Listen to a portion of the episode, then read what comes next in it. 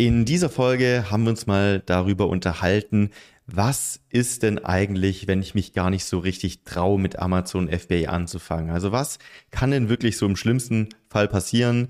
Was muss ich denn überhaupt an Vorwissen mitbringen, an Skills? Ähm, und in welcher Lebenssituation sollte ich denn sein? Was ist denn so das Schlimmste, was passieren kann? Und haben da einfach mal drüber gesprochen, was wir so sehen, ähm, was man mitbringen sollte für das Thema Amazon FBA und was man vielleicht gar nicht braucht, aber denkt, was man braucht und wie so die Journey dann so gestaltet ist. Am Anfang haben wir auch noch ein bisschen über das Thema Laufen gesprochen. Äh, Philipp trainiert gerade für einen Halbmarathon. Da waren auch noch ein paar coole Insights ähm, ja, vorhanden und dementsprechend, ich wünsche dir viel Spaß bei dieser gemischten Folge. Herzlich willkommen zu AMZ Hackers Bestseller Show, dem etwas anderen Podcast zum Thema Amazon FBA und E-Commerce. Es erwarten dich spannende Themen aus unserem Unternehmeralltag und interessanten Interviewgästen. Let's go! Willkommen zu einer neuen Folge der AMZ Hackers Bestseller Show. Philipp, wie läuft's Guten Tag, denn so lieber bei dir? Marc. Mir geht's gut, mir geht's gut. Ich war leider dieses Wochenende nicht dabei. Äh, wahrscheinlich geht's dir nicht so gut wie mir, weil du ein bisschen erschöpft bist noch. Ähm, Ja. Ich glaube, Marc hat letztens im Teamcall auch gesagt, immer wenn wir ein Event haben, dauert es erstmal drei Tage, bis man wieder auf der Spur ist. Erzähl doch mal, was ging denn das letzte Wochenende? Also wir nehmen den Podcast gerade auf, äh, eine Woche vorher und dementsprechend ist das Wochenende gerade hinter uns. Ja, wir hatten am Samstag den Gold Day bei uns in Bremen im Büro. Das heißt, das war ein Tag voller Spaß, Spannung und äh, Workshops sozusagen. Wir haben äh, über den Tag verteilt mehrere Workshops gemacht, haben einmal über Produktrecherche gesprochen, haben einmal über Optimierung auf Amazon gesprochen und haben da einfach eine lockere Runde gemacht. Das Ganze wurde auch begleitet von Mitgliedern und äh, Coaches und Sellern ähm, aus der Diamantgruppe bei uns, also sehr erfahrene Seller und hatten da einen coolen Tag. Ist auch immer schön, sich mal in Person zu sehen, so ein bisschen Community-Feeling sozusagen, waren dann noch gemütlich abends essen und ich glaube, ein paar Mitglieder sind dann auch noch auf die Piste gegangen. Ähm, Mhm. Für mich nicht. Ich bin dann am nächsten Morgen um fünf aufgestanden, wieder in den Zug gesetzt. Das heißt, ich hatte so ein bisschen die Batterien leer nach dem Wochenende wieder. Ähm, ist ja immer doch ein bisschen hin und her reisen, aber Ja. war ein cooler, super Tag. Geil. Willst du mal erzählen, was ihr genau gemacht habt? Also was für Workshops ihr gemacht habt? Ihr euch aufgeteilt wieder wie letztes Mal? Genau, wir waren ungefähr 35 Leute. Wir haben dann zwei Gruppen gebildet, die dann jeweils zur gleichen Zeit geworkshopt haben. Das heißt, Thema Themen? Produktrecherche. Okay. Genau, also wir haben mit Produktrecherche angefangen, haben dann praktisch ähm, erstmal Fragen gesammelt. Jeder hat sich kurz vorgestellt, wo er gerade steht, ähm, was so Fragen sind zum Thema Produktrecherche und sind dann äh, der Reihe nach durchgegangen. So haben wir das zum Beispiel jetzt in unserem Raum gemacht, in unserer Gruppe, haben da auch richtig viel über Methoden philosophiert und was ein gutes Produkt ausmacht und wie man dann am Ende überhaupt die Entscheidung trifft und so weiter. Im anderen Raum gleichzeitig wurde dann eher mehr in Richtung Analyse gemacht. Das heißt, da hat jeder auch mal Listings mitgebracht und hat äh, live gesehen praktisch, wie, wie dann äh, jemand, der schon aktiv verkauft, da drüber schauen würde. Man hat das zusammen angeschaut. Ähm, es gab echt vielfältige Themen und am Ende haben wir uns dann zusammengefunden, wieder im Community-Raum und haben äh, die Ergebnisse zusammen besprochen, dass praktisch jeder, egal in welchem Workshop er war, dann alles am Ende mitnehmen konnte an Learnings, die wir an diesem Tag generiert haben. Und das macht immer super viel Spaß, ist äh, ja mega produktiv. So, Geil. Gab es irgendwas, gab es irgendwelche Fragen oder Themen, die sich wiederholt haben, was, was am häufigsten gefragt wurde? Also oft fand ich, als ich der Mal dabei war, gab es immer ein Thema, was besonders hervorgestochen hat. Mhm. Das wohl größte Thema, jedenfalls in meiner Gruppe, war auf jeden Fall, wie finde ich denn überhaupt Produkte? Also ja, schon klar, wie man die irgendwie bewertet. Wir haben ja auch bei uns so diese Sheets in der Community mit Voranalyse, tiefgehende Analyse. Das heißt, man kann es ja mehr oder weniger wie eine Checkliste abarbeiten. Aber die Frage ist ja, wie komme ich denn überhaupt auf diese Produkte? Und da haben wir so ein bisschen auch nach Methoden überlegt, haben auch mal die Tools nochmal beleuchtet, äh, wie zum Beispiel Helium 10. Und die Quintessenz davon ist einfach eigentlich, um ein Produkt zu finden, brauchst du halt so zwei Sachen. Du brauchst einmal Geduld und du brauchst einmal ein Auge dafür oder die Erfahrung, auf die Produkte zu schauen. Das ist so ein bisschen wie, wenn du auf einer großen grünen Wiese äh, ein vierblättriges Kleeblatt, Kleeblatt suchst, also ein sehr gutes Produkt unter vielen anderen Kleeblättern. Und dann brauchst du einmal ein System trotzdem, also dass du sagst, okay, ich laufe jetzt diese 10 Zentimeter geradeaus, dann drehe ich um Ja. die nächsten 10. Also trotzdem nach System vorgehen und nicht einfach wahllos kreuz und quer schauen. Ähm, aber am Ende musst du trotzdem einfach so lange laufen, bis du eins findest, aber du brauchst auch das richtige Auge dafür, zu sehen, wenn eins da ist. Und das ist so, glaube ich, Ja, nicht über das vier, vierblättrige hin, hinüberzuschauen, weil du siehst halt Genau. das Kleeblatt vor lauter Kleeblättern nicht sozusagen. Genau. Ja. Okay. Aber du musst trotzdem verstehe. alles durchkämmen, bis du halt bei einem Mal vorbeikommst. Und da gibt es keinen, keinen, der äh, direkt eine bessere Methode hat, um zu sagen, da drüben, drei Meter links, drei Meter rechts, da ist Ja. das Kleeblatt. Sondern du musst einfach loslaufen und die Augen Aber es gibt halten. bestimmte Blicktechniken, wie du die Genau. Kleeblätter am schnellsten scannst. Du kannst eine Lupe mitnehmen, Tools, du genau. kannst äh, Ja. äh, eine bestimmte Brille mitnehmen oder so, aber Und wenn du ansonsten keinen Plan hast, wie es geht, dann weißt du gar nicht, wo du anfangen sollst. Dann rennst du einfach aufs Feld und rennst kreuz und quer. Und am Ende weißt du vielleicht sogar gar nicht, wo warst du schon und wo warst du noch nicht und wo sollst du weitermachen. Das ist Ja. eine geile An- Analogie, die macht Sinn. Mega. Ja, Also hattet ihr overall einen erfolgreichen Tag. auf jeden Fall. Hat richtig Spaß gemacht. Nice. Ja, ich bin in Berlin geblieben. Wir hatten Be- Familienbesuch hier, deswegen, der war schon lange geplant und dementsprechend konnte ich leider nicht dabei sein. Aber nächsten Mal werde ich wieder am Start sein. Wir werden das auch wiederholen. Also für alle, die in der Community sind, stay tuned. Wir werden den Tag für viele, also für alle Communities wiederholen. Wir haben auch schon den Diamond Day gemacht. Wir haben den Gold Day jetzt gemacht, schon zum zweiten Mal. Der Platin Day wird auch noch kommen. Also wir werden für alle Communities entsprechende Workshop Days anbieten, die halt in dem Moment auch free sind für alle, die schon in der Community sind. Und wir wollen das natürlich auch gerne mal verbinden mit den eigentlichen Meetups und mit den eigentlichen Events, dass man dann nicht zweimal reisen muss. Aber das lässt sich halt nicht immer einrichten, wie in diesem Wochenende sozusagen. Ja, für alle, die jetzt äh, aufgeschreckt sind und denken, oh no, habe ich verpasst, dann auf jeden Fall mal beim 17. Juni Meetup Berlin vorbeischauen. Das Mhm. ist ja für alle Gruppen offen, also von Gold bis Smaragd letztendlich kann da jeder teilnehmen. Das wird Das auch richtig, richtig gut. Vor allem Berlin, Ja. Sommer, mega, da sind, glaube ich, 100 Leute oder so schon, äh, die sich Ja, angemeldet mehr, haben. glaube Das ich. Ich wird glaube fast sehr geil- 150 sogar. Ach du Ja. Scheiße. Okay, krass. Mega geil. Da habe ich Bock drauf. Genau. Infos in der Community oder uns einfach anquatschen. Yes. Okay, Philipp. Ähm, ja, ich habe ja äh, die, anfangs die Frage gestellt, wie läuft's bei dir? Das habe ich nämlich genauso formuliert. Achso. Ähm. Äh, was, was passiert denn da gerade so in Berlin? Ja, ich habe ja, ich habe ja erzählt, ich weiß gar nicht, ob ich das in der, in der ursprünglichen Folge, wir haben am Anfang des Jahres eine Folge gemacht, was wir uns alles vornehmen. Habe ich da erzählt, dass ich einen Halbmarathon laufen will und dass ich eigentlich gar kein Läufer Ich bin? Bin mir nicht mehr sicher, aber kann gut sein, ja. Ansonsten kann, ich weiß es ich nicht. nochmal ab. Auf jeden Fall, ähm, es ist ja so, dass man nimmt sich was vor und wenn man sich nicht so wirklich zu 100% committet oder es nicht allen sagt, committet man sich meistens nicht. Und in dem Moment, ich habe äh, mir, ich, ich war nie der Läufer. Ich habe Laufen eigentlich gehasst, weil jedes Mal, wenn ich auf dem Laufband bin im Gym, denke ich mir nach 500 Metern schon, Alter, wann ist denn das endlich vorbei? Wie, wie schnell, wie lange braucht man denn für einen Kilometer? Ähm, und deswegen war ich war nie Laufen was für mich, bis ich irgendwann mal eines Tages gesagt habe, hey, ich muss eigentlich mal einmal 10 Kilometer gerannt sein, um überhaupt sagen zu können, ob Laufen was für mich ist, weil darunter bin ich eh kein Läufer, sondern bin einfach nur ein Noob, der irgendwie einen Fuß vor den anderen setzt und eigentlich gar nichts kann. Ähm, und dann bin ich immer mal 10 Kilometer gelaufen und dachte mir, ich mag es immer noch nicht, aber eigentlich muss ich ja schon mal einen richtigen Wettkampf laufen. Und eigentlich, ähm, ich hatte ja meine Rückenverletzung letztes Jahr. Ich kann nicht den ganzen Tag oder, oder mein Leben lang einfach nur ins Gym gehen und irgendwie mit einer niedrigen Herzfrequenz ohne richtige Cardio-Übungen äh, ins Gym gehen. Einfach nur ein bisschen Bankdrücken machen. Das bringt halt nichts. Also es bringt schon was, aber es ist, glaube ich, nicht das Gesündeste, nur das zu machen. Da habe ich mir gedacht, okay, wenn ich langfristig gesund bleiben will, muss ich eigentlich auch ein gutes, ein gutes Grundcardio aufbauen. Und dann habe ich mir gesagt, okay, fuck it, ich laufe einfach einen Halbmarathon. So, heißt also, ähm, ich mit meiner Freundin und meiner Familie, also ein paar andere, haben sich für den Halbmarathon in Hamburg angemeldet. Beziehungsweise ich habe das groß angekündigt, jetzt im Januar, zum neuen Jahr als Ziel. Problem war aber, ich hatte Rückenschmerzen und habe es dann die ganze Zeit aufgeschoben und weil ich dann auch noch die Brand gestartet habe, gerade hatte ich überhaupt keine Zeit zum Trainieren. Und habe die ganze Zeit gesagt, Leute, ich kann das nicht, ich werde das nicht schaffen. War auch Winter so ein bisschen Faktor, dass du gesagt hast, boah, draußen gar keinen Bock? Nee, Oder? diese Ausreden, das war für mich eine bewusste Ausrede. Also für mich war Okay. wirklich Rücken und Business war für mich eine Ausrede, die war in, in dem Moment keine Ausrede, sondern es waren wirklich zwei le legit Gründe für mich, warum ich jetzt nicht für einen Halbmarathon trainieren kann. Weil ich musste, dass mein, wollte, dass mein Business entsprechend launcht. Ich konnte jetzt nicht die ganze Zeit laufen gehen, weil da für die Vorbereitung musst du echt viel Zeit einplanen. Und ich wollte nicht, dass meine Rückenschmerzen wiederkommen. So. Und dann habe ich irgendwann gemerkt, ach komm, ich versuche es nochmal und es hat geklappt. Und dann habe ich mich doch für den Halbmarathon angemeldet. und bin gerade mitten in der Vorbereitung. Also in sechs Wochen geht's los. Ich meine, Halbmarathon für alle, die zuhören, ist halt einfach, also ich glaube, viele der Zuhörer sind Läufer, würde ich jetzt mal davon ausgehen, und sagen sich so, ja komm, 21 Kilometer easy, ist kein Ding.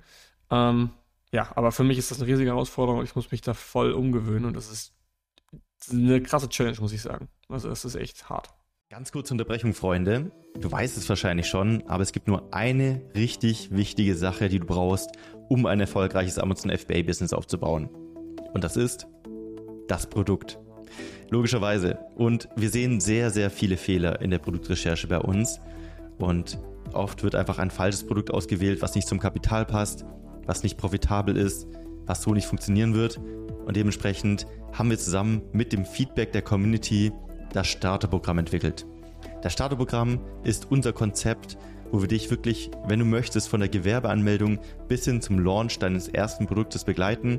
Das heißt, wir treffen gemeinsam wichtige Entscheidungen, schauen wirklich eins zu eins dir über die Schulter bei der Produktrecherche, schauen, dass dein Produkt Sinn macht, dass es profitabel ist, dass du an alles gedacht hast, du kannst alle deine Fragen klären und wir begleiten dich einfach durch wirklich langjährige, erfahrene Coaches bis hin zu deinem ersten Amazon FBA-Produkt.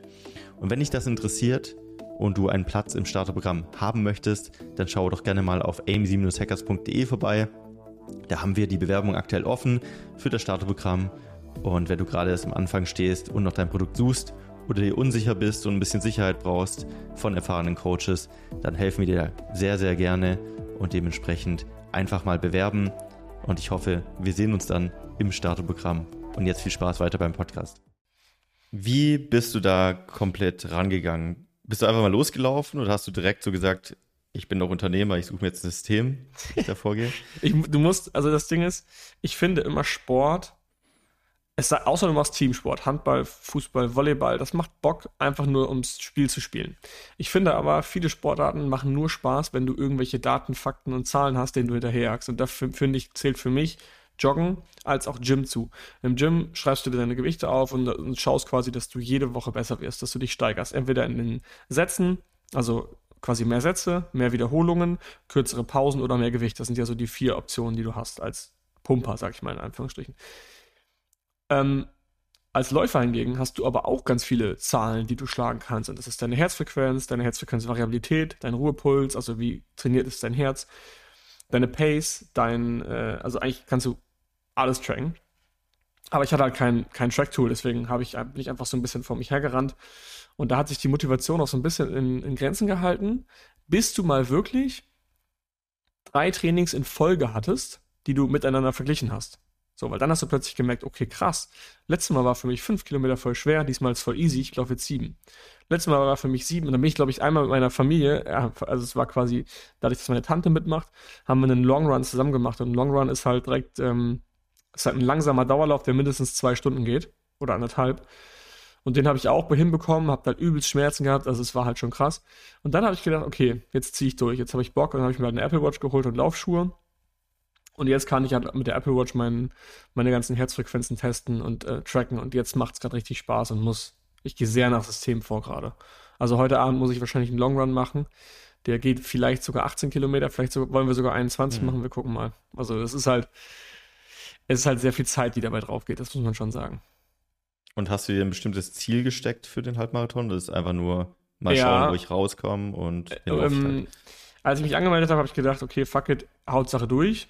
Und jetzt gerade bin ich so ein bisschen drin und sage mir, hey komm, ich laufe den unter zwei Stunden. Weil ich will schon, also einfach durchlaufen ist halt irgendwie nicht so anspruchsvoll.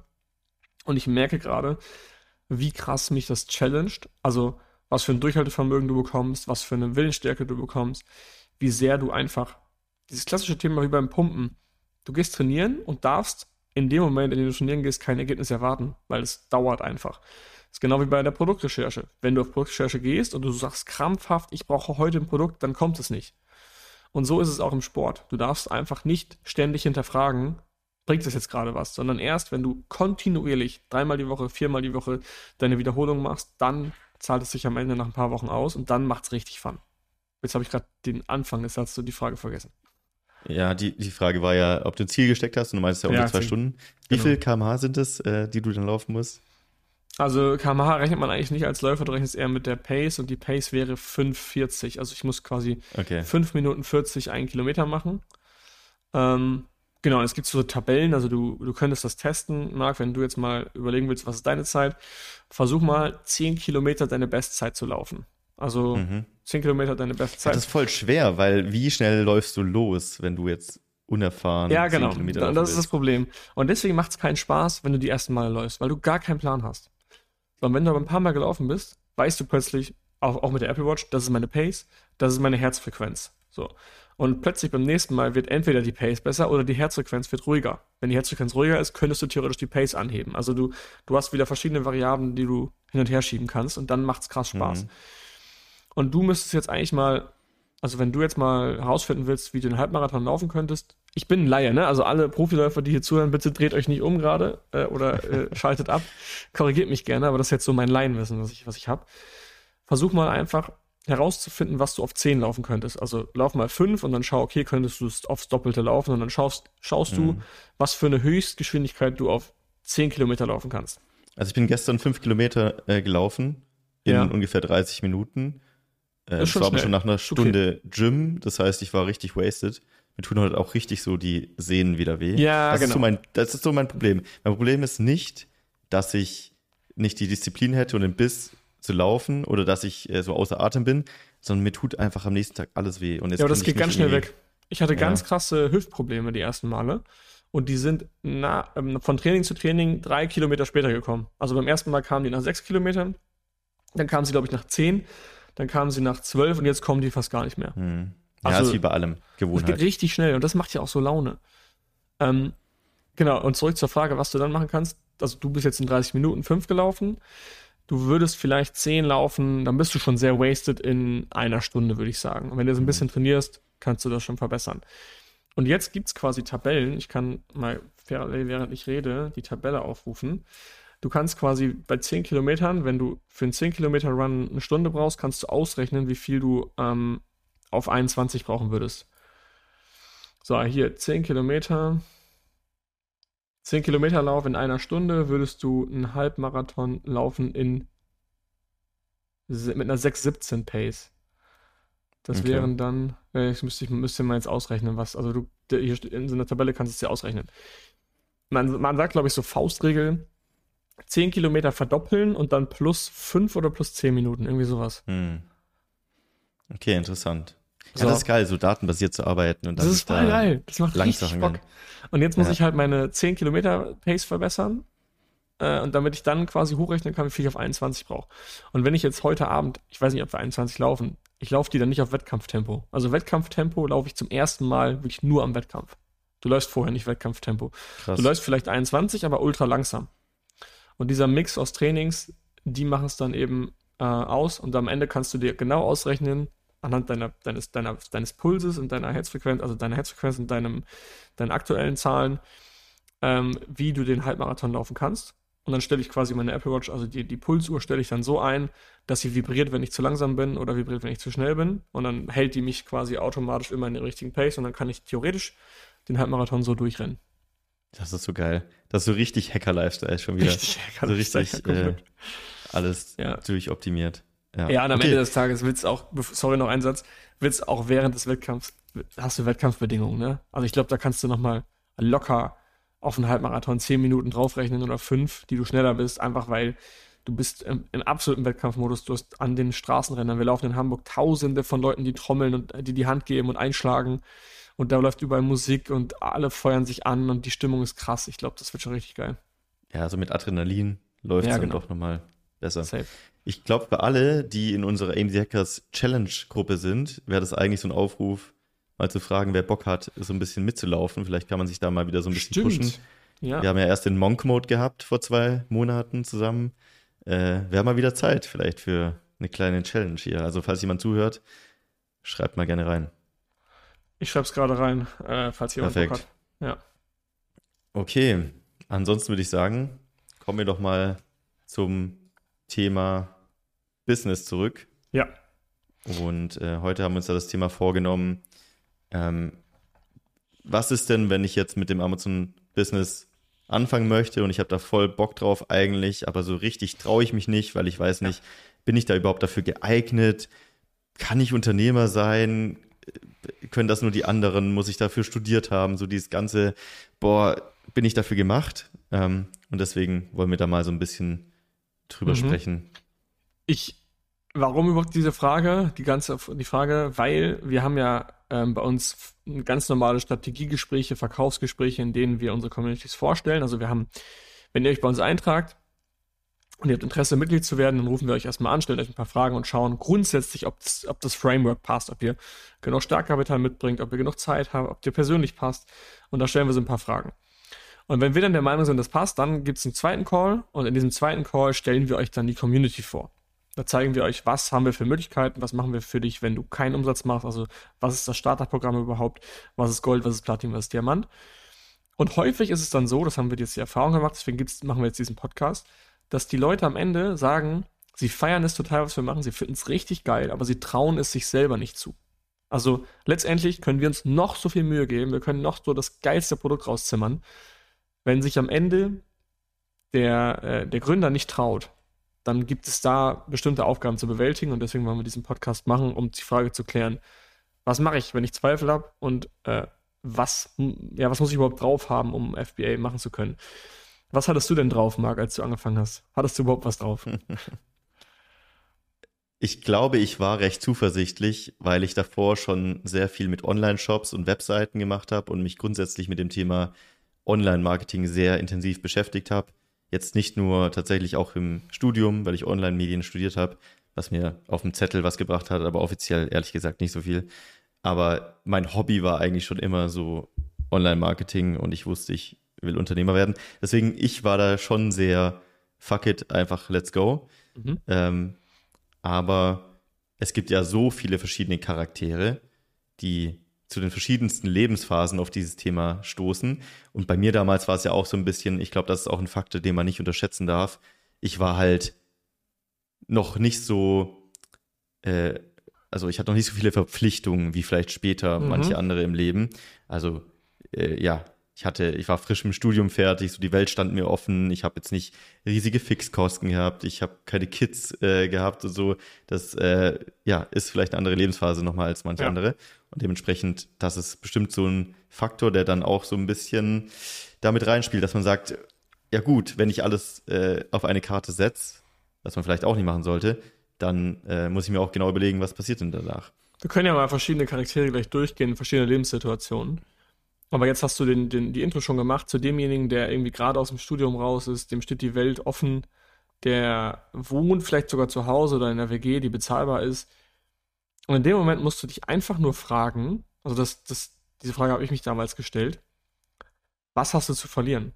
Was ist, was ist der Worst Case? Also du musst dich immer fragen, was ist das Schlimmste eigentlich, was passieren kann? Und das Schlimmste, was passiert, ist, wir haben das Startkapital schon mal geklärt. Sagen wir mal, Startkapital, du brauchst 5 bis 10k insgesamt, um deine Ware zu finanzieren, dir Wissen anzueignen und alles drumherum zu machen, um zu starten. Was ist also das Schlimmste, was passieren kann, wenn du in, der, in dieser Situation anfängst? Das eine ist das Geld, klar. Du verlierst vielleicht das Geld, das einmal dahingestellt, gehen wir gleich drauf ein. Das andere ist die Zeit, die du investiert hast. So, diese zwei Sachen, Zeit und Geld. Zeit ist in meinen Augen kein, ähm, kein Faktor, weil in dem Moment, in dem du dich in, im jungen Alter einfach mal ein, zwei Jahre zusammenreißt und ein bisschen was extra machst, also die Extrameile gehst, das wirst du dir später danken. Du wirst so unfassbar viel gelernt haben, auch wenn du scheiterst. Also wir gehen ja gerade vom Scheitern aus.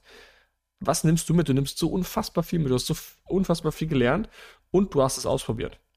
Also du hast es, du hast es versucht einfach. Du, weißt, du weißt es ja nicht, wenn du es nicht machst, weißt du nie, ob es geklappt hätte. Und dann würdest du dich in den Arsch beißen.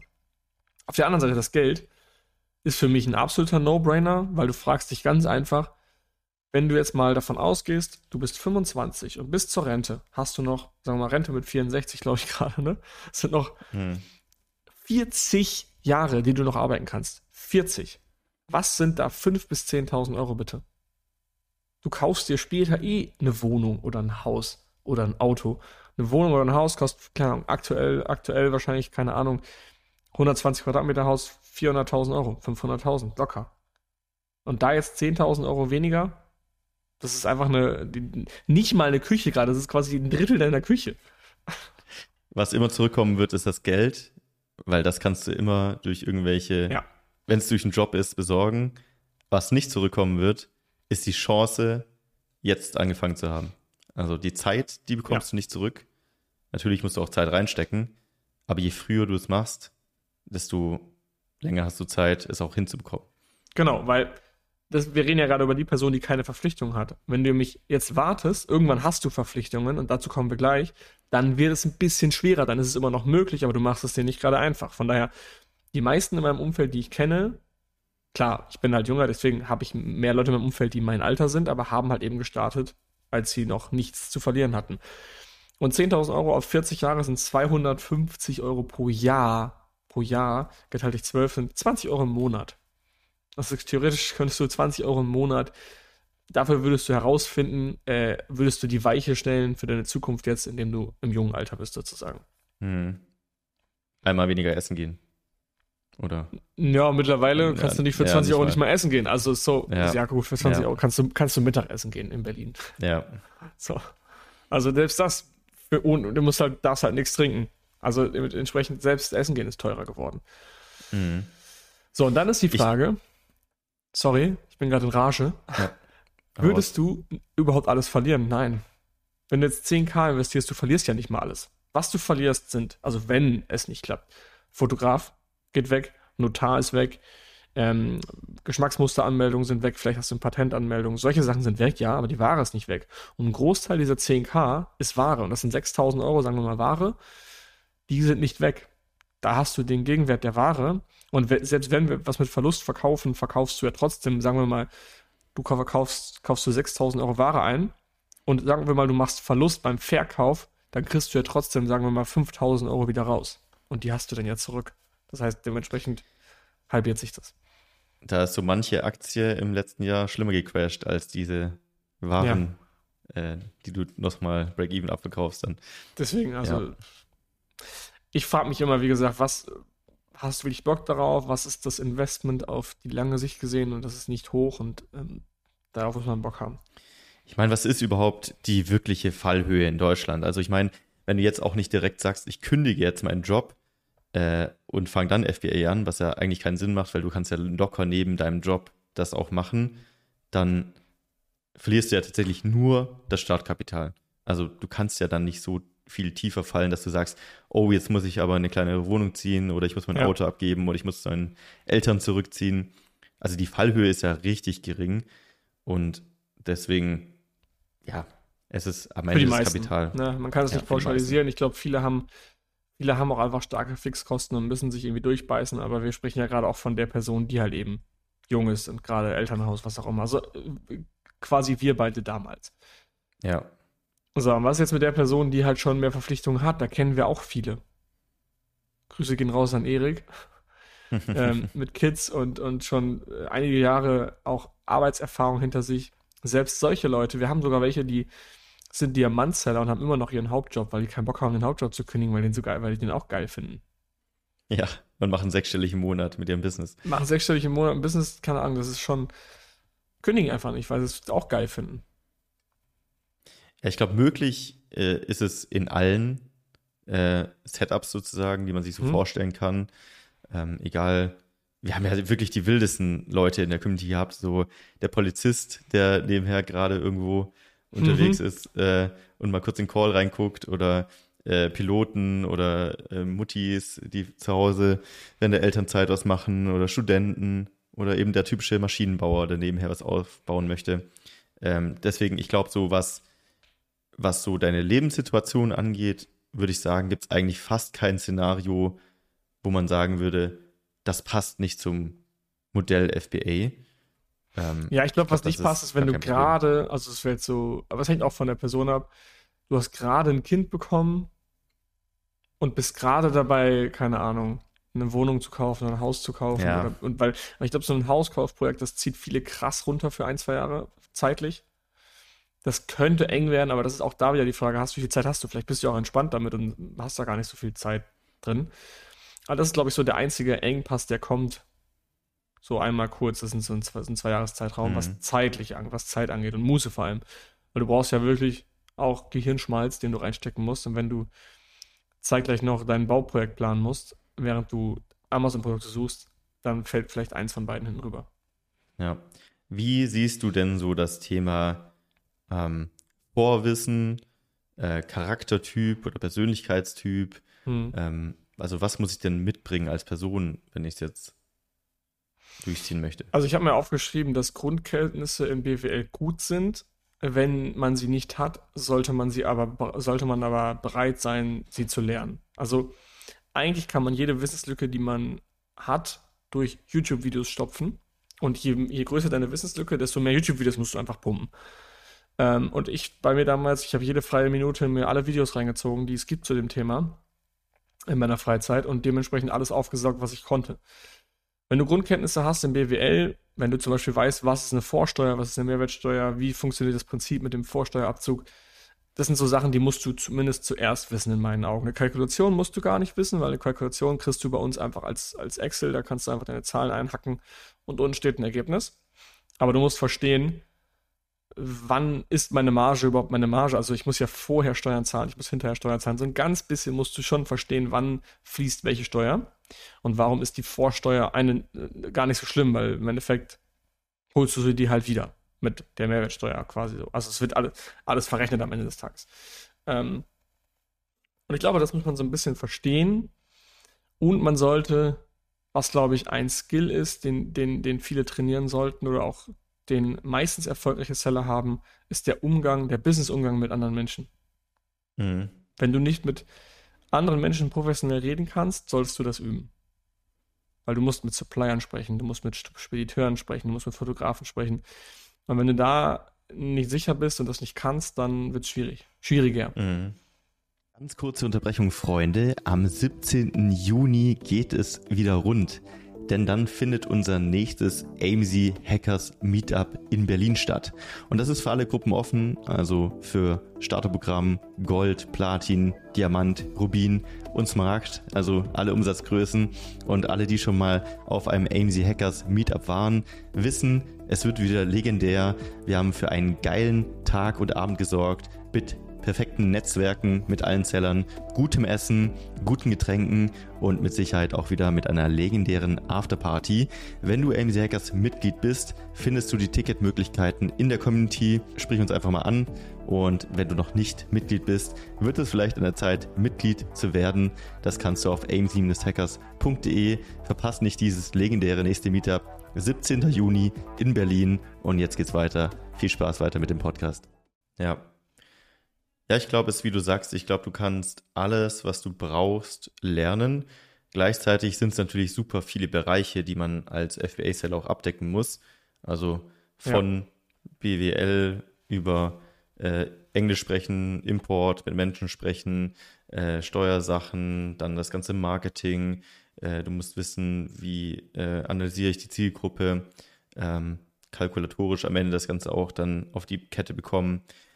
Und ich glaube, je nachdem, welcher Persönlichkeitstyp man ist, das sollte man für sich auch mal rausfinden. Also bist du eher der kreative Typ, bist du eher der Zahlentyp, der kalkulierende Typ, ist es, glaube ich, auch wichtig zu verstehen, was sind meine Kernstärken und was sollte ich später vielleicht auch tendenziell versuchen, ähm, ja, outzusourcen? Oder, also ich spreche jetzt gar nicht von, genau oder Mitgründer reinholen. Aber wenn du halt schon weißt, ich bin nicht der, der gut entscheiden kann, welche Bilder wirken für den Kunden, dass du dann vielleicht auch solche Entscheidungen triffst wie, ich schreibe das Briefing vielleicht nicht selbst für die Bildagentur, sondern äh, hol mir eine, die dann das eben ausgleicht. Also auch so eine gewisse mhm. äh, Reflexion für sich selber ah, mitbringen.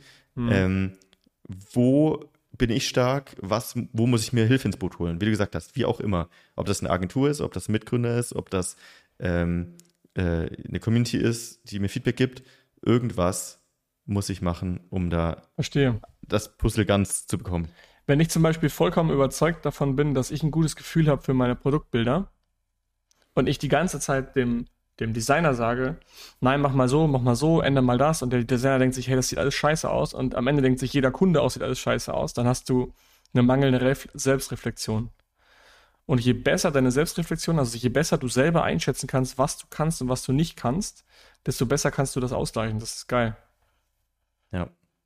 Ich glaube, das ist allgemein im Leben wichtig, aber auch für Business und FBA definitiv. Ja, fürs Business ist wichtig, weil wenn du angestellt bist, dann brauchst du es gar nicht unbedingt, weil es sagt dir dein Chef schon. Du hast ja deine Feedback-Gespräche. Dir sagt ja jemand, mhm. hey, scheiße, was du machst oder ist gut, was du machst.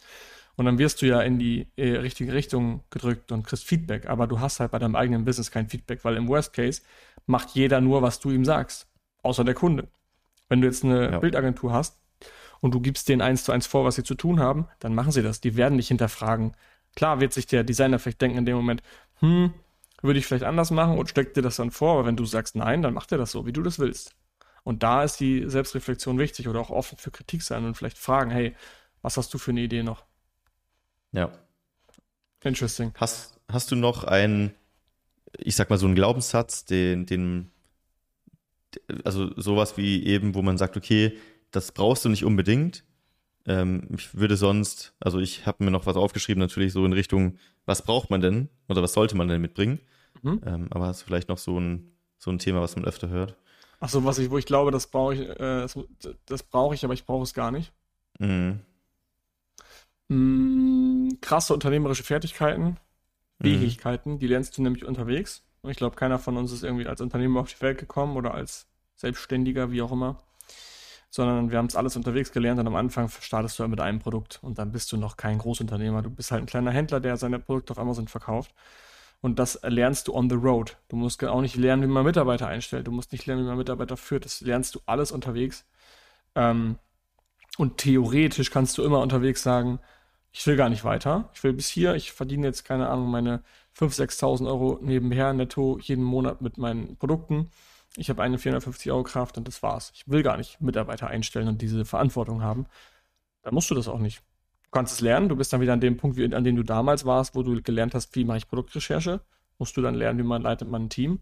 Aber wenn du es in dem Moment nicht willst, musst du es auch nicht tun. Ja, das ist, glaube ich, so ein richtig krasses Ding, dass man denkt, boah, ich bin aber kein guter Unternehmer, ich bin kein mhm. Unternehmer, dass er, es gibt ja diese irgendwie Schools of Entrepreneurship und so, aber da lernst du ja auch nicht Unternehmer zu sein, sondern du lernst halt die Tools, die Unternehmer verwenden, um Unternehmer zu sein. Also der Unternehmer, der unternimmt ja etwas, ja. Wie du dann sagst, oh, ich bin kein Läufer, ich glaube, ich, äh, ich kann nicht laufen. Ja, du musst halt laufen, um Läufer zu werden. Ja. Genauso musst du Dinge unternehmen, um Unternehmer zu werden. Das ist nicht so, dass du in die School of Running gehen kannst und dann bist du ein Läufer. Das ja. ist äh, genau ich das Gleiche. Ich habe Laufen eigentlich. gehasst. Ich habe es wirklich gehasst. Ich fand es so scheiße auf dem Laufband jedes Mal. Und jetzt, ich kann es kaum abwarten, bis ich heute Abend loslaufe. Ich will jetzt schon am liebsten meine Uhr laden und, und meine Schuhe mhm. anziehen. Ähm, ich habe keinen Bock auf das Laufen irgendwie, aber irgendwie habe ich Bock, mich auf zu challengen. ich habe Bock, ja. Bock, meine Zahlen und ich habe Bock, dann hier übelst im Arsch auf dem Sofa zu liegen und zu wissen, ich habe heute was getan dafür, dass ich unter zwei Stunden am Ende laufe. Ja. Und das ist halt das ist geil. Und daraus werde ich jetzt gerade, bin ich jetzt ein Läufer? I don't know. Ich habe es gehasst, jetzt finde ich es find ich's geil. Und jetzt gerade lerne ich immer mehr darüber und merke, wie es mir gefällt. Und keine Ahnung. Ja, wann ist man denn ein Läufer? Ja, wann ist deswegen, man ein Unternehmer? Ab wann ist man ein Unternehmer? Äh, selbst erfundene Begriffe irgendwie, die sich äh, jemand gibt äh, ja. als Berufsbezeichnung. Okay, was muss man noch können? Du hast noch ein paar Sachen gehabt. Okay, ähm, ja, ich habe mir ein bisschen aufgeschrieben, was ich glaube, was man schon mitbringen muss, aber das ist jetzt nicht so, dass man das irgendwie vorher gelernt haben muss. Ich finde, es ist so eine Mischung aus, ja, du musst schon ein bisschen der Typ dafür sein, der das schon mitbringt, aber du kannst es dir auch verdienen. Also ein wichtiger Punkt, glaube ich, ist einfach die Sache Disziplin. Ähm, mhm. Wenn du dich nicht hinsetzen kannst und sagst, ich versuche jetzt mal sechs Monate, das durchzuziehen und nicht so im Stil von, ja, ich setze mich mal alle zwei Wochen hin und schaue mal ein Video an und wenn ich mal Lust habe, gehe ich auf Amazon, sondern dir eine Routine aufzubauen, die du diszipliniert durchziehst. Genauso wie du sagst, ich kann nur diesen Halbmarathon schaffen, äh, wenn ich jetzt dreimal die Woche laufen gehe oder zweimal die Woche oder whatever aber nicht, wenn ich äh, sage, ja, ich ziehe das irgendwie durch und dann gehe ich alle zwei Monate mal laufen, dann funktioniert es mhm. nicht. Also du brauchst schon die Disziplin, wie immer du die für dich aufbaust oder durchziehst. Das, da gibt es ja viele äh, Motivationen. Ähm, genau, ist das nicht die oh. Frage? Ist nicht Disziplin ja. eher die, das Ergebnis von, von hoher Motivation? Weiß ich nicht. Ähm, ich, ich war auch schon oft für Sachen motiviert, habe dann aber nicht die Disziplin gehabt, das durchzuziehen, weil mir vielleicht, was vielleicht nicht motiviert das Y gefehlt hat. Ja, ja, ja genau. Dann, dann, dann fehlt das Y, die Motivation. Mhm. das Motiv. Aber Weil- viele haben vielleicht auch ein Why, aber, aber schaffen es trotzdem nicht, diese Disziplin aufzubringen. dann einfach mal runterschreiben auf den Zettel, warum will ich das? Mhm. Einfach mal aufschreiben, warum will ich überhaupt dieses Game spielen? Warum will ich das machen? Was, warum will ich aus meinem Job raus? Warum will ich Freiheit? Warum will ich ein bisschen, keine Ahnung, warum will ich Unternehmer werden?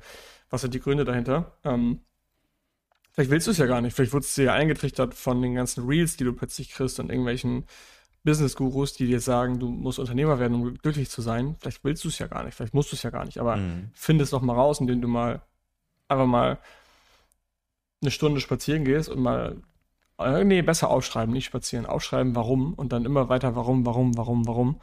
Und am Ende des Tages wird dir schon da etwas herauskommen, warum du das willst und dann musst du dich auch committen. Ja, dann bist du eigentlich auch motiviert und diszipliniert, Mhm. finde ich. Ja. Ja, irgendwie muss man zu einem Punkt kommen, auf jeden Fall. Also, äh, wenn dein Grund groß genug ist und du es durchziehen willst, Ja. dann bekommst du es hin. Wenn wir schon beim Mentalen sind, ich habe nämlich noch ein paar Skills, aber das ist eher so äh, Hard Skills. Jetzt, du hast ja gerade ein Soft Skill gesagt, dann würde ich sagen, Umgang mit Niederlagen. Mhm. Ähm, Mhm. Ich zum Beispiel bin sehr schlecht da drin. Ich weiß, ich muss das trainieren. Wenn, wenn bei mir was nicht läuft, bin ich sehr schnell sehr demotiviert. Und wenn etwas läuft, bin ich sehr schnell sehr motiviert. Also ich bin sehr, ich kriege immer Rückenwind oder Gegenwind, je nachdem, wie es gerade läuft. Äh, und das darf ich trainieren und das müssen alle trainieren. Also äh, wenn ich Mhm. jetzt am Anfang, ich bin bei der Produktrecherche, habe ein grandioses Produkt und es stellt sich am Ende raus, es lohnt sich nicht. So, ich, das ist meine erste kleine Niederlage. Dann darfst du nicht den Kopf in den Sand stecken, weil du wirst unterwegs so viele Niederlagen haben, du wirst ständig fighten müssen und da musst du gegen ankämpfen und wenn du das nicht kannst, musst du es trainieren. Ja. Ich glaube, wenn man schon mit dem Mindset direkt in das Unternehmertum reinstartet, vorher zu wissen, es ist völlig normal und eigentlich ist es die Aufgabe eines Unternehmers, die täglichen Probleme, die immer kommen werden, Ja. zu lösen. Also das ist eigentlich Unternehmer sein. Problem, Lösung, Problem, Lösung, Problem, Lösung. Und Ja. wenn du es als Journey akzeptierst, glaube ich, direkt von Anfang an, dann zieht es dich vielleicht gar nicht so runter, weil du weißt, es ist normal. Eigentlich erwartest du es schon fast, Ja. dass das nächste Problem kommt. Ja, Ja. weil alles, was halt, du wirst dich ja, also du musst ja am Ende dafür sorgen, dass wieder dieses, dieses Beispiel mit dem Papier. Wenn du ein weißes Papier hast, in der Mitte ist ein Punkt und du hältst das Papier hoch und sagst, was seht ihr, sagen alle den Punkt. Alle fokussieren sich nur auf den Punkt. Aber eigentlich sehen sie 90 Prozent ja das weiße Blatt Papier. Aber die Aufgabe als Unternehmer ist es eigentlich, das Blatt Papier weiß zu halten. Weil wenn es weiß ist, läuft alles. Und sobald jemand einen Punkt drauf Mhm. malt, musst du mit dem Radiergummi hingehen und es wegmachen. Ähm, und wenn du gerade keine Punkte drauf hast, ist deine Aufgabe, das Blatt Papier größer zu machen. So Mhm. würde ich mal sagen. Und deswegen ist eigentlich deine Aufgabe die ganze Zeit nonstop, halte das Papier sauber und löse die Probleme, die dir entgegenkommen. Ja, das ist ein guter Punkt. ähm, ein, ein Attribut, was ich noch aufgeschrieben habe, ist Geduld. Ich weiß nicht, das hängt vielleicht auch so ein bisschen mit Disziplin zusammen, aber ich Mhm. glaube, Geduld ist nochmal ein bisschen anderer Faktor, dass man einfach sagt, nichts passiert über Nacht und ich gehe auch mit der Einstellung rein, dass ich mir mal sechs bis zwölf Monate für dieses Projekt Zeit nehme. Und das spielt sich Boah. ja komplett durch von, ich muss mir erstmal das Wissen eineignen, das braucht Geduld, da muss ich Produkte suchen, das braucht Geduld, da muss ich einen Hersteller finden, der es so herstellt, wie ich möchte, das braucht Geduld, dann muss ich auf die Bilder warten, das braucht Geduld, dann muss ich das Produkt launchen, bis das Ranking da ist, das braucht Geduld, dann mache Mhm. ich PPC-Kampagnen, bis die mal laufen, das braucht Geduld, bis mein Produkt dann Gewinn macht, das braucht Geduld, bis ich das nächste starten kann, das braucht Geduld, bis ich die Mitarbeiter gefunden habe, das braucht Geduld. So, also Geduld ist einfach, glaube ich, so ein Mantra, was du als Unternehmer Ja, verstehen solltest. sehe ich aber auch voll kritisch, weil wenn du von Anfang an sagst, ich bin fein damit, wenn es lange dauert, dauert es auch lange. Ja, das ist dieses Parkinson-Gesetz, So, und ich. genau, und wenn du dir, wenn du dir denkst, ich bin übelst, übelst ungeduldig und wenn etwas lange dauert, dann stresst mich das so krass, dann, dann nervt, sich, nervt mich das. Aber das sorgt auch dafür, dass ich in der Regel schneller bin. Weil ich in der Regel Mhm. nicht warten kann. Okay. Und wenn du zum Beispiel keine Geduld hast, dann versuchst du Wege zu finden, wie du schneller an dein Produkt kommst, wie du schneller an deine Bilder kommst, wie du schneller ans Ranking kommst.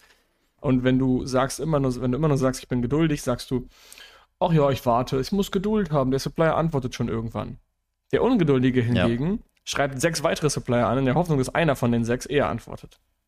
Okay, dann möchte ich es umformulieren. Dann würde ich sagen, in der Mikroperspektive immer ungeduldig, Ja, in der okay, Makroperspektive immer geduldig. Genau. Das heißt, Der du hast Prozess ein ist so- Langzeit-Goal, Ja. aber in den Mikroschritten willst du schnell sein, willst umsetzen. Okay, der eine schafft es nicht, dann der nächste.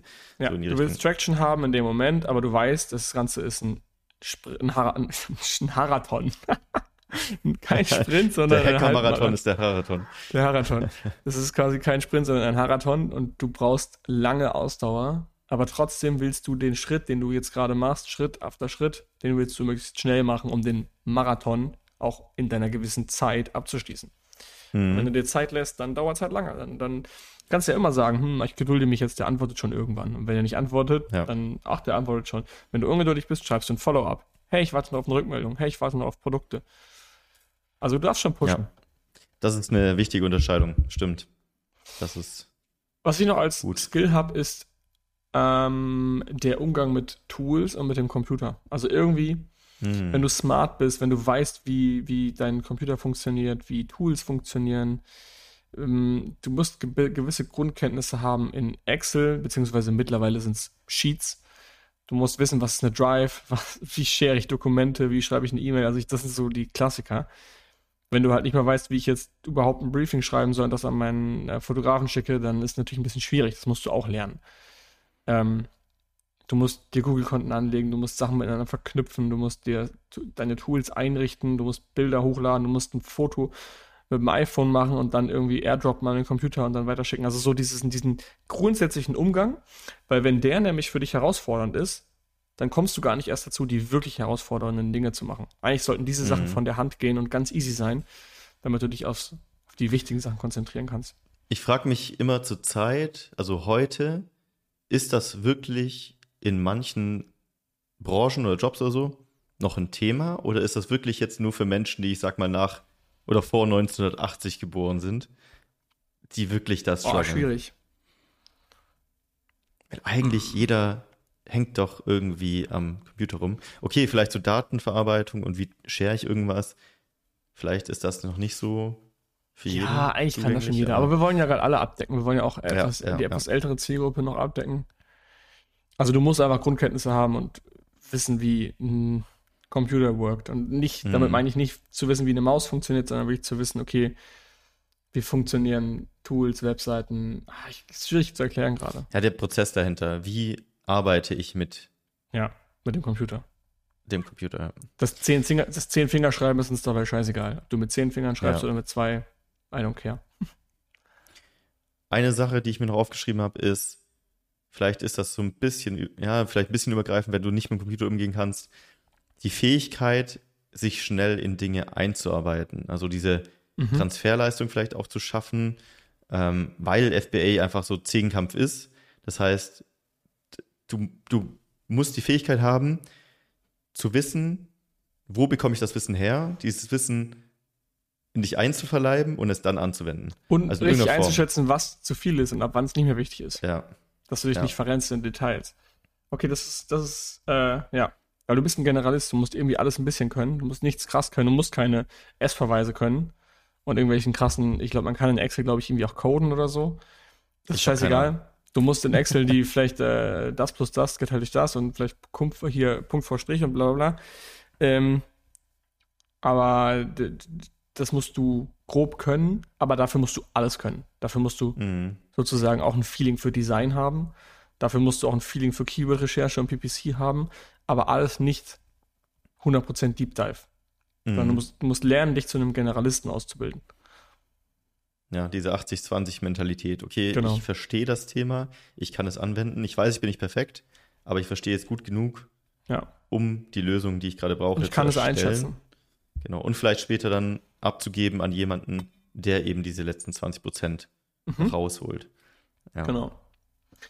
Nice. Also für alle, die sich regelmäßig fragen, kann ich das überhaupt? Ihr könnt das. Ihr werdet das alles lernen. Das ist alles kein Hexenwerk. Man muss nur diese Skills mitbringen, die ich gesagt, die wir gerade gesagt haben. Geduldig sein, aber auch trotzdem Biss zu haben, dran zu bleiben, mit Niederlagen umzugehen. Ein paar BWL-Kenntnisse, ein paar Computerkenntnisse und einfach nicht auf den Kopf gefallen sein. Man muss kein übelster Profi sein. Ich glaube, Ich habe irgendwie ein 2,6er Abi. Oder 2,9, ich weiß es Ich nicht mal. ein Allein, dass ich äh, nicht mal weiß. 3,1 Abi. So, also es ist im Endeffekt, äh, sind wir alle keine Cracks. Ähm, und ich glaube, manchmal, was ich selber habe, wenn ich mich in ein Thema einarbeite, im ersten Moment denke ich mir, das schaffe ich niemals. Was ist das denn alles? Ich verstehe das ja gar nicht. Und wenn du so ein bisschen den Überblick gemacht hast, merkst du eigentlich schon, ey, so schwer ist es ja gar nicht. Und so ist es mit Amazon auch. Es ist kein Hexenwerk. Trotzdem ist es auch nichts, was dich von heute auf morgen erfolgreich macht. Man muss dranbleiben, man muss Bock drauf haben, man muss Biss haben. Und dann kann man das schaffen. Ja, trau dir ruhig mal was zu. Dann so. kannst du dir holen, was du willst. Also 10.000 Euro, 40 Jahre haben wir gerade zusammengerechnet. Du ver verlierst niemals alles, 100% nicht. Und dann sind es vielleicht nur noch 10 Euro im Monat oder so. Also das ist alles ein No-Brainer auf die Langzeit. Wenn man Kostet was man Netflix-Abo mehr. Genau, wenn man mal sieht, was man wegverkonsumiert, was für Autos man sich holt, was für Urlaube man macht. Ein Urlaub ist, guck mal, 5.000 Euro sind zwei Urlaube vielleicht. Naja, vielleicht drei. Mhm. Hängt davon ab, was man verwendet für Urlaub, aber Ja, am Ende ist es ein kalkuliertes Risiko. Als Unternehmer geht Genau. man ja eigentlich ständig Wetten ein und du musst nur dafür sorgen, dass diese Wette, die du jetzt eingehst mit diesem Kapital, was du setzt, einfach so gut als Chance wie möglich ist und das machst du einfach durch Wissen und genug Recherche und dann die Entscheidung treffen, vielleicht sogar mit jemandem, der da mal drüber schaut und dementsprechend kannst du die Ja. Chance minimieren, dass dann auch das Ding nicht funktioniert. nice. Okay, In diesem Sinne. in diesem Sinne ja, wer mal ein bisschen da äh, Unterstützung möchte, natürlich auch mal auf amc-hackers.de vorbeischauen. Da können wir das kalkulierte Risiko vielleicht etwas minimieren, wenn Nicht ein vielleicht. erfahrener, Definitiv. ja, definitiv minimieren, wenn da ein erfahrener Seller drüber schaut, äh, was ihr da macht und euch die Sicherheit gibt, dass das Produkt, was ihr ausgewählt habt, auch Potenzial hat und dementsprechend freuen wir uns da natürlich. Und ansonsten auch viel Erfolg, trau dich mal was und ja, dann Ich traue mich jetzt zurück loszurennen. Bis dann. Perfekt. Ciao. Tschüss. Das war die AMZ Hackers Bestseller Show. Jeden Montag, überall, wo es Podcasts gibt. Abonnier doch einfach kurz den Kanal, damit du kein Update mehr verpasst. Wenn du auch zur AMZ Hackers Community gehören möchtest, dann besuch uns doch mal auf unserer Webseite unter amz-hackers.de und trag dich ganz unverbindlich auf unsere Warteliste ein. Ciao und bis nächste Woche.